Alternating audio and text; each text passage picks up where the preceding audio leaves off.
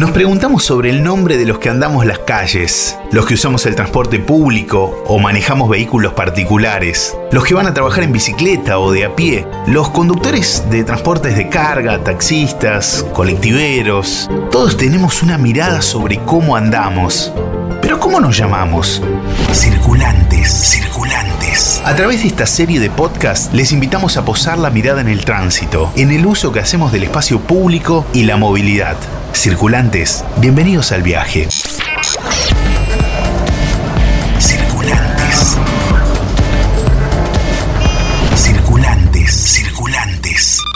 El COVID-19 nos mandó a casa, nos aisló socialmente, nos bajó las defensas colectivas. La pandemia se cobra víctimas por todo el mundo. Estamos luchando contra un gigante invisible. Solo nos invaden dudas. ¿Cómo será el futuro? ¿Seremos los mismos cuando todo esto vuelva a la normalidad? ¿Qué cosas vamos a cambiar de nuestra vida cotidiana? ¿Vamos a cambiar algo? Ahora la prioridad sigue siendo cuidarnos. ¿Por qué no prolongamos esta idea y la pensamos en torno al tránsito? A cómo transitamos, a cómo circulamos en la vía pública. Mi nombre es Federico Fritchi y a través de esta serie de podcast te invito a transitar sobre estas y otras reflexiones.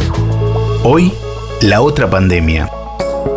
Los siniestros viales han sido la pandemia invisible y silenciosa en los últimos años. Se cobran miles de vidas de personas sanas y otras miles quedan con secuelas físicas, psicológicas, temporarias o permanentes. Pese a esto, aún no hemos podido incorporarla en el imaginario colectivo como una de las principales causas de muerte. La mayoría de personas jóvenes piensan en ese famoso no me va a pasar y esa sigue siendo la máxima con la que nos manejamos. Nos cuidamos y cuidamos a nuestros hijos y seres queridos del frío, de los accidentes domésticos, de las caídas, pero no incorporamos en el menú las condiciones en las que nos trasladamos. El habitáculo del vehículo se convierte en un híbrido normativo en el que no ingresan ni la conciencia de riesgo, ni las leyes de la física, ni el poder de la ley para proteger vidas. La cuarentena o el aislamiento social obligatorio impuesto en casi todo el mundo para disminuir al máximo el contacto físico con otras personas y evitar así el contagio del virus trajo aparejado una nueva realidad urbana. Calles vacías, con un mínimo de traslados de vehículos y de siniestros viales. En Argentina, en este periodo, según la Agencia Nacional de Seguridad Vial, se registró un descenso del 90% de hechos viales. La variable es casi idéntica en otras partes del mundo.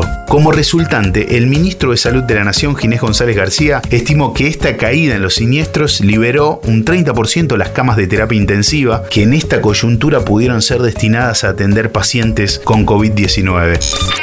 Coronavirus y tránsito. ¿Qué pueden tener estos dos factores en común? Desde el inicio del aislamiento social preventivo y obligatorio, la gente se fue de las calles y con ello se redujeron los siniestros viales, junto con sus consecuencias en la salud y vida de las personas. Circulantes. Conversaciones sobre cómo andamos las epidemias y las pandemias, el tránsito, la movilización de poblaciones de un lugar a otro, por supuesto, es lo que hace que los virus se trasladen. Mónica Müller, doctora y autora del libro Pandemia, Virus y Miedo sobre todo estos virus que son de contagio entre personas. Eh, cuando se trata de otros virus, como por ejemplo la peste bubónica, dependía más bien de, los movimientos de las poblaciones de ratas. Eh, en este caso, cuando es entre humanos, depende exclusivamente de cómo se movilizan las poblaciones de humanos. Y ahora con los aviones, con los vuelos transoceánicos, esto es rapidísimo, ocurre muy rápido globalmente y una epidemia rápidamente se hace pandemia. En realidad la palabra es muy alarmante pero no quiere decir nada más que es una epidemia que se, general, se generalizó, que se verifica en varios eh, continentes. La Organización Mundial de la Salud tiene su definición, que no recuerdo exactamente ahora, pero es eh, cuando hay una epidemia del mismo germen, la misma enfermedad, en creo dos o tres continentes. Una vez que llega a otro continente, ahí se aplica la definición de pandemia. Yo no tengo auto hace 25 años, antes usaba auto cuando tenía chicos chicos, eh, ahora ando caminando todo lo que puedo caminando y a veces camino, no cuento los kilómetros, pero dos horas, por ejemplo, para ir de mi casa hasta Belgrano, una hora cuarenta, caminando o en subte o en colectivo, que me parece maravilloso. La idea de hacer todo en, esos medios de transporte me recuerda a mí misma en auto, desesperada, con los chicos, buscando un estacionamiento, eh, embotellada durante una hora con los tres chicos en el auto desesperados, estoy antiauto total. Motivos de muerte en Estados Unidos, accidentes de tránsito creo que están en tercer o cuarto lugar, después de cáncer, enfermedades cardiovasculares. Eh, me parece que eh, eso, junto con la alimentación, que es otro factor que se descuida y que se considera que no tiene que ver con la salud, son temas importantísimos porque además son temas propios de nuestra civilización. Es impresionante, por supuesto, los accidentes es un tema tremendo que habría que tratar, pero también el sedentarismo que esto provoca. La gente que va en auto todos los días, personas que manejan una hora para ir a su trabajo, ir y vuelta, están sentados en ese auto respirando el, aire lleno de monóxido de carbono de las ciudades, aparte de el factor psicológico, ¿no? Auspicia circulantes Grupo San Cristóbal esto que ha surgido en, estos últimos días de contabilizar los siniestros eh, a raíz de, toda esta nueva situación global que estamos viviendo. Gustavo Ada, director general de Tránsito de Rosario. Ha llamado poderosamente la atención y, hemos recibido distintas consultas y en el, marco de que descendieron un 90% en, en este contexto donde nadie debería estar circulando en el espacio público y donde no debería ser un 90, sino que debería haber sido un 100% de disminución. Y todos estamos en nuestras casas. ¿Quiénes están en la calle chocando? ¿Quiénes están generando esos siniestros? No obstante esto, a mitad de esta semana tuvimos eh, que alterar el protocolo del puerto del, Hospital de Emergencia Clemente Álvarez, de la ciudad Rosario, porque hubo un siniestro gravísimo en, la autopista Rosario-Córdoba. ¿Y cómo puede ocurrir eso en, época de pandemia? Lo, que nos preocupa es que haya sido solo un 90% y no haya sido un 100% de, de que hubiese sido lo lógico. Esta pandemia que, es histórica eh, a lo largo del tiempo, eh, la Organización Mundial de la Salud ha abordado eh, la, temática sobre seguridad vial porque lo que genera un, siniestro vial es una degradación de la salud en, la mayoría de los casos sobre las personas que, participaron. Y no obstante esto, las millones de personas que han perdido la vida a causa de, de siniestros viales no han, no ha generado el impacto que generó este virus. Esa es la, pandemia que, debemos conjuntamente trabajar, porque el Estado solo no va a poder, el privado solo no va a poder, el Estado y el privado solo tampoco, porque una cuestión es como esto, como lo que nos pasa hoy, es que cada uno, que cada uno comprenda cuánto daño puede generar a otro o a otros. Circulantes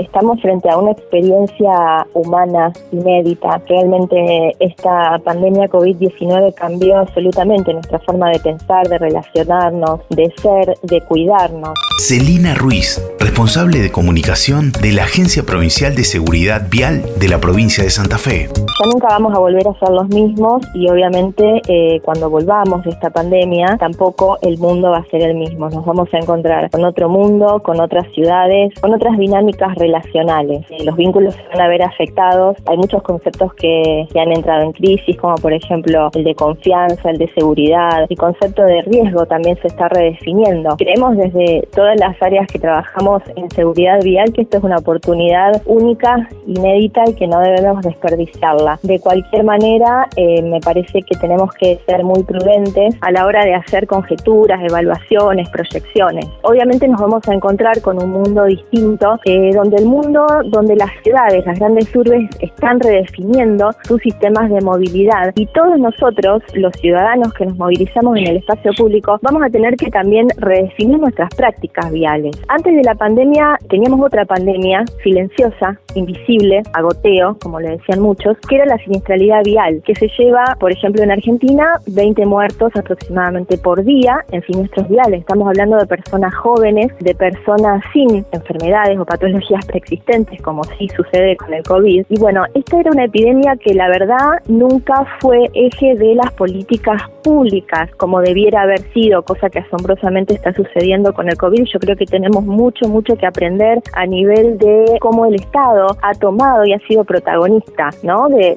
el tratamiento, desde la comunicación, desde la, la relación con el ciudadano. Entonces, bueno, nos vamos a encontrar con otras ciudades, muchas ciudades del mundo ya están pensando y están implementando desde estos días mismos durante la cuarentena alternativas para promover esto que va a continuar después de la pandemia, que es el distanciamiento social. Entonces se está pensando en promover todo lo que tenga que ver con sistemas sustentables de movilidad que favorezcan el, la movilidad individual. Por ejemplo, bueno, los peatones, eh, favorecer la caminabilidad, como es otro concepto que también está surgiendo muy fuertemente, y la bicicleta. Em, recién estaba leyendo una nota que dice que la bicicleta eh, es un eh, elemento, un dispositivo, un medio de transporte que tiene solo dos puntos de contacto con, con nuestro cuerpo, que son las manos en el manubrio, mientras que, por ejemplo, en el transporte público tenemos más de 30 puntos de contacto. Por eso es que se están promoviendo eh, el uso de la bicicleta, la, la construcción de ciclovías en este momento, aunque sea temporales, sin demasiada infraestructura, para ya ir pensando cómo vamos a manejar el distanciamiento social una vez que termine la pandemia. Creo que hay que tomar todas estas iniciativas, sobre todo en Latinoamérica, donde todo nos, nos cuesta un poco más, con mucha cautela. No es que cuando termine la, la pandemia todos vamos a salir a andar en bicicleta. Realmente la bicicleta no es inclusiva tampoco, ¿no? Hay muchos sectores de la población que quedan por fuera del uso de la, de la bicicleta. Muchas ciudades por sus condiciones geográficas, por decirlo así, que tienen eh, terrenos que no son aptos, no son apropiados para el uso de la bicicleta, muchas pendientes, climas extremos. Entonces, bueno, me parece que hay que ser eh, muy cautos, pero sí, evidentemente estamos ante una oportunidad histórica de repensar los sistemas de movilidad y también nuestras prácticas viales, promoviendo la vida, promoviendo los, los vínculos humanos, promoviendo una filosofía de movilidad que haga eje en el respeto, en la solidaridad, en las reglas de cortesía, eh, una problemática social y cultural que afecta a todos también, sin distinción, pero especialmente a los países más vulnerables, en vías de desarrollo, así como el COVID está afectando también a poblaciones que tienen eh, más vulnerabilidad en, sistemas de salud, en la calidad del aire. Vos sabés que el COVID, el otro día estaba leyendo, ha afectado a ciudades que tienen mayor, mayores niveles de contaminación, eh, es decir, que tienen más dióxido de carbono en, en, su aire, en el aire que los ciudadanos, las personas respiran. Todo esto nos está diciendo que tenemos que plantear eh, otra realidad, tenemos que plantarnos distinto cuando la pandemia termine, pero de cualquier manera, de nuevo, ser muy cautos, no tener una visión romántica de que esto va a cambiar de un día para el otro. Sí me parece que nos dan nuevas herramientas para mmm, pensar cómo vamos a enfrentar la problemática. Creo que ha sido muy importante la relación o la reinvención del concepto de Estado. Me parece que el Estado, particularmente lo que se ha visto en Argentina muy fuertemente, también en otros países del mundo, ha retomado y ha resignificado la relación con el ciudadano. Entonces esto es una buena noticia para nosotros los que trabajamos en políticas de seguridad vial y que siempre estamos diciendo eh, y esperando del Estado una mayor intervención. Auspicia circulantes Grupo San Cristóbal. No solo nos interesan las opiniones de especialistas, sino también de usuarios, quienes día a día transitan, ya sea a pie o en vehículos. Somos circulantes del espacio público. Ellos viven desde adentro cada experiencia del tránsito. Por eso, escuchamos su parecer. Hola, soy el circulante Nicolás Schwartzman, que soy arquitecto y vivo en la ciudad de Funes. Eh, hola, soy el circulante Rodrigo Medina, eh, trabajo en la calle, eh, distribuimos artículos de higiene institucional. Soy la circulante Celina Ruiz, responsable de comunicación de la Agencia Provincial de Seguridad Vial. ¿Utilizaste tu vehículo durante la cuarentena? Sí, lo utilicé en dos instancias, una más localmente para las compras y cosas cotidianas y otra para ir a hacer algunas cuestiones laborales a Rosario. Eh, sí, sí, usted, moto y auto, los dos. Sí, la utilicé. ¿Seguís a diario las estadísticas sobre el coronavirus? La seguí un poco. Eh, cuando puedo, sí, trato de que sí. Sí, trato de estar informada. ¿Y haces lo mismo con siniestros viales? No, para nada. Y la verdad que no. Sí, por supuesto. ¿Cómo crees que la gente acató las normas con respecto a los cuidados de la salud desde el inicio de la pandemia? Me parece que las acató firmemente, con mucha responsabilidad. Al menos lo que yo vi, noté la gente con sus barbijos, manteniendo la distancia, tomando los recaudos que corresponden. Y en un principio me pareció que se resistió un poquito. Ahora creo que están siguiendo bien al pie de la letra las cosas. Estoy sorprendida con el alto acatamiento que han tenido todas las normas que indicó el gobierno. ¿Crees que hay voluntad de respeto a estas normas? Me parece que sí, se ha generado una conciencia social, diría, respecto de la enfermedad y del contagio. Creo que sí, que sí, que se está, se están haciendo respetar y se respetan. Sí, creo que la gente se ha comprometido con las normas porque ha entendido que tienen que ver con la salud. ¿Entendés a los siniestros viales como un asunto de salud pública? En parte sí, porque al haber accidentados tienen que tener una atención en la salud pública. Eh, no, nunca lo había pensado por ahí.